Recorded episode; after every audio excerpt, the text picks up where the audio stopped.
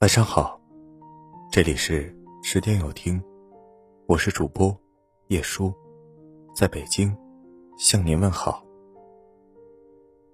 一个人如果秒回你的信息，也许不代表他一定爱你；但一个人从来不回你的消息，原因很简单，那一定是他根本没把你放在心上。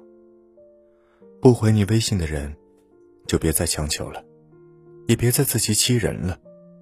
眼里没你的人，别一再试探；心里没你的人，别傻傻付出。你永远都叫不醒一个装睡的人，也强求不来一颗不爱你的心。